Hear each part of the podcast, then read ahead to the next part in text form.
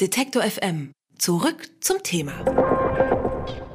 Gibt es Menschen, die sich in Deutschland gezielt vernetzen, um sich auf einen Tag X vorzubereiten, einen Tag X der rechten Mobilisierung, ein Tag, für den Menschen trainieren, Vorräte anlegen und sogenannte Safe Houses absprechen, Menschen, die politische Gegner aus dem linken Spektrum festsetzen und gar liquidieren wollen?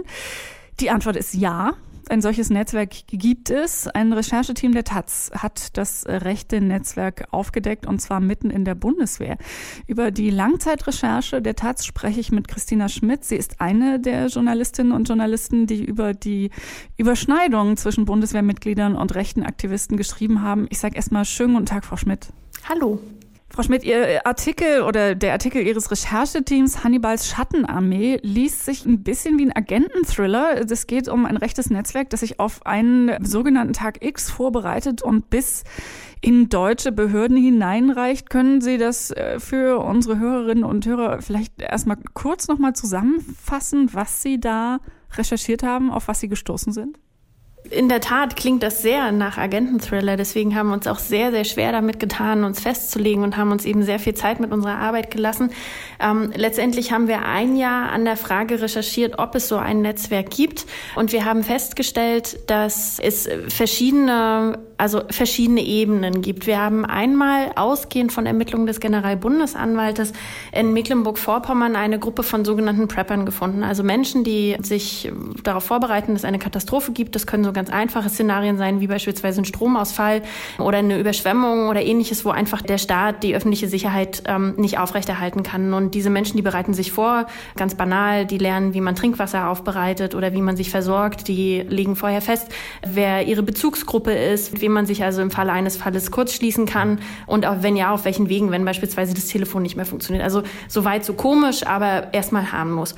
Der Generalbundesanwalt ist aber damals davon ausgegangen, dass es diese Gruppe nicht nur gibt, um eben über das Einwecken von Gemüse zu reden, sondern äh, dass sich dort eben auch Menschen verabredet haben, dass es ja eigentlich ganz praktisch ist, wenn es so einen Tag X gibt, also den Tag des Chaoses, dann könnte man den ja gleich nutzen, um beispielsweise die Menschen zu beseitigen, die überhaupt erst schuld sind, dass die öffentliche Ordnung zusammenbrechen kann. Und damit sind wir dann eben mitten im politischen extremen Spektrum. Also der Generalbundesanwalt nennt das äh, die Vorbereitung einer schweren staatsgefährdenden Gewalttat und das nichts anderes als Terror.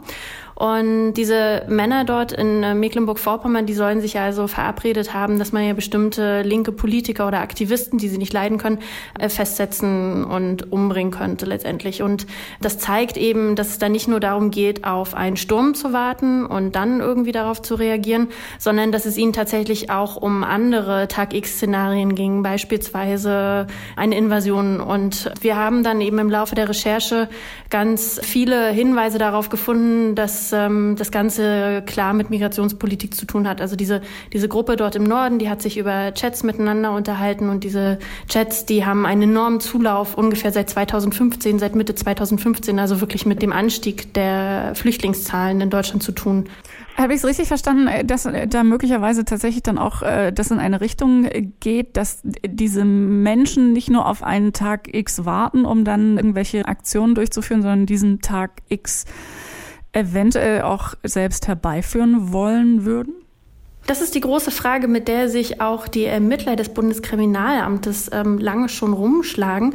Wir erinnern uns, kurz vor dem Auffliegen dieser Gruppe in Norddeutschland gab es einen anderen berühmten Fall, nämlich Franco A. Das ist der Soldat aus der Bundeswehr, der sich als syrischer Flüchtling registriert hat und dem vorgeworfen wird, dass er eben als dieser Flüchtling äh, Terroranschläge geplant hat. Und da dachte man eben zunächst erstmal, okay, das ist jemand, der möchte halt dafür sorgen, dass, dass die Öffentlichkeit äh, Flüchtling, sich vor Flüchtlingen fürchtet und dass dort dann eben diese These aufgeht, dass da ja lauter Terroristen einwandern. Aber tatsächlich wissen wir aus Ermittlungsunterlagen, dass auch die Ermittler sich gefragt haben, ob dieser Tag X zwangsläufig einfach nur passieren muss oder ob der nicht herbeigeführt werden kann. Und nun ist Franco A. Ähm, in Süddeutschland gewesen und hat eben auch dort sein Netzwerk. Aber es gibt eine Verbindung zwischen der Gruppe im Norden und der Gruppe im Süden.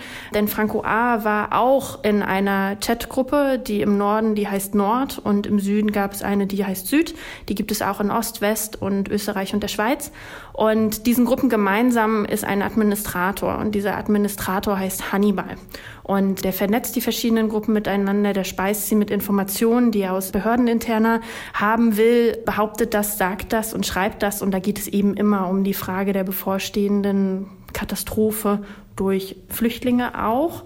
Und deshalb gehen wir davon aus oder deshalb wissen wir, dass es eben verschiedene Verbindungen gibt. Und wenn man jetzt dieser These folgt, dass eben jemand so einen Tag X herbeiführen könnte und so jemanden finden wir in der Südchat-Gruppe, dann stellt sich natürlich die Frage, ob es so jemanden nicht auch in den anderen Distrikten oder Regionen gegeben haben kann. Ich muss ja gestehen, dass ich persönlich immer noch relativ schockiert bin, wenn ich von rechtsradikalen Netzwerken innerhalb der Bundeswehr höre oder lese. Aber vermutlich ist das mittlerweile eine naive Herangehensweise. Wie und wann haben Sie und die Kollegen denn das erste Mal in diese Richtung recherchiert oder ja, den Blick dafür geöffnet? Wir hatten sofort die Hinweise, dass in, in, dieser, in dieser Gruppe in äh, Mecklenburg-Vorpommern äh, sich eben nicht nur normale, also einfache Leute Leute irgendwie, die, die vielleicht ein bisschen verrückt sind, weil sie zu weit im mecklenburgischen Land leben oder sowas, ähm, sondern dass, dass sich dort unter den Mitgliedern viele aktive und ehemalige Soldaten finden. Äh, dort beschuldigt ist auch ein Kriminalpolizist, ein Anwalt, der auch Lokalpolitiker ist. SEK-Leute haben wir gefunden und dadurch wussten wir eben sehr schnell, das ist genau das Gefährliche, dass dort Leute sich mobilisieren und Fragen stellen, ob der Staat sie überhaupt noch schützen kann, obwohl diejenigen ja die sind, die den Staat schützen sollen. Das das ist deren Aufgabe. Und von dort ausgehend haben wir eben weiter recherchiert und sind dann darauf gestoßen, dass dieser zentrale Administrator Hannibal, dass der niemand Geringeres als ein Elitesoldat ist ähm, des Kommando Spezialkräfte, das in Süddeutschland stationiert ist und eben für, für die ganz krassen Einsätze herangezogen wird und sehr geheimnisumwoben ist, weil dort sehr wenig Auskunft erteilt werden muss, wer die sind und was sie machen. Und ausgerechnet so ein Elitesoldat hat dann eben dieses zweite Netzwerk, also dieses, dieses Prepper-Netzwerk zunächst gegründet. Und er führt auch noch einen weiteren Verein. Als KSK-Soldat hat er den Verein UNITA gegründet. Das ist früher ein Netzwerk gewesen, in dem sich Spezialkräfte zusammenfinden sollten. Also vom Kommando Spezialkräfte, aber auch vom SEK, von LKAs, GSG 9 Leute sollen damit drin sein, äh, aus Verfassungsschutzbehörden und ähm, Sicherheitskräfte und die haben sich dann dort eben alle zusammen vernetzt und da haben wir dann eben ganz direkt die Spur gefunden, direkt bis in die Bundeswehr hinein. Und da ist vielleicht dann ein pikantes Detail. Hannibal in seiner Funktion als KSK-Soldat ist tatsächlich äh, schon aufgefallen. Also seine, seine Umtriebe waren bekannt, seine Vereine, die er geführt hat. Und er wurde danach gefragt, nämlich von dem militärischen Abschirmdienst, was der Geheimdienst der Bundeswehr ist. Und dort gilt Hannibal als Auskunftsperson. Also das ist offiziell keine Quelle, aber man traf sich eben zu Gesprächen, um ihn zu fragen, was machst du denn eigentlich dort mit deinem Verein UNITA oder was weißt du über rechtsextreme Umtriebe in in deiner Truppe. Ich würde gerne nochmal zurückkommen zu diesem ja krassen zentralen Fakt, den Ihre Recherche ergeben hat, dass dieses Netzwerk unter anderem darauf zielt, an einem wie auch immer gearteten Tag X Menschen aus dem linken Spektrum zum Beispiel mhm. festzusetzen oder gar zu töten, wenn man das mhm. äh, richtig übersetzt. Äh, gleichzeitig hatten wir zumindest hier in der Redaktion äh, das Gefühl, dass ihre Rechercheergebnisse bzw. ihr Artikel gar nicht so viel Aufmerksamkeit jetzt bekommen hat. Können Sie sich erklären, warum? Vermutlich, weil es uns ganz ähnlich geht. Also wir, wie gesagt, wir haben ein Jahr daran gearbeitet, auch so lange, weil wir es so richtig nicht glauben konnten, was da so drin ist. Und das hat sich eben, das, das fing eben an in einer Region und es war sehr, sehr einfach, das abzutun, weil damals die Lesart war, naja, das sind ja Prepper. Und Prepper sind ja harmlos und dann wird immer daraus verwiesen, dass das Innenministerium so eine Broschüre herausgibt, wo drin steht, wie viel jemand irgendwie bevorraten soll. Also ist das doch alles ganz harmlos. Und egal, wo wir hingegangen sind, egal bei welcher Stelle wir waren, im Landesinnenministerium in Mecklenburg-Vorpommern oder dann ähm, Sicherheitsbehörden auf Bundesebene, da kam überall dann immer diese Erzählung zurück, ja, aber das sind doch Prepper. So, und die sind vielleicht Spinner und es kann ja gut mal sein, dass da irgendwelche extremen Leute da drunter sind, aber sie sind es ja nicht per se.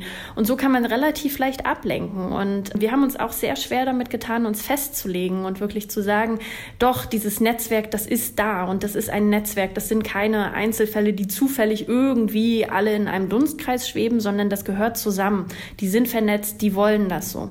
Und das ist natürlich monströs. Also wenn man davon ausgeht, dass die schon ziemlich weit waren, dass sie sehr eng vernetzt waren, dass sie sich schon so ganz praktische Fragen gestellt hatten, wie könnte man nicht Bundeswehr-LKWs nutzen, um die ähm, Gefangenen irgendwo an geheime Orte zu schaffen, um sie dort umzubringen. Also das ist ja absolut konkret.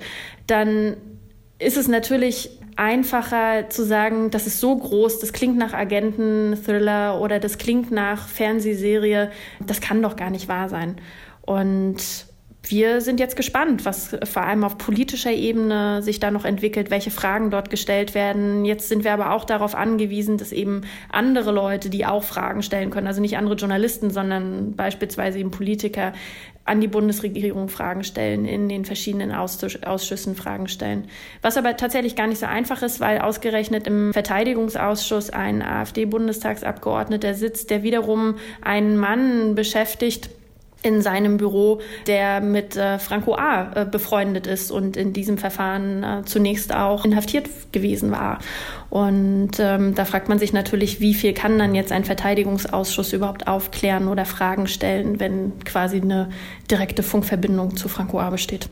Ein Taz-Rechercheteam hat ein rechtes Netzwerk, das bis in deutsche Behörden und die Bundeswehr hineinreicht, aufgedeckt über die Hintergründe konnte ich mit Christina Schmidt sprechen. Sie ist Journalistin und war an dieser Recherche der Taz beteiligt. Vielen herzlichen Dank an Sie. Gerne. Alle Beiträge, Reportagen und Interviews können Sie jederzeit nachhören im Netz auf detektor.fm.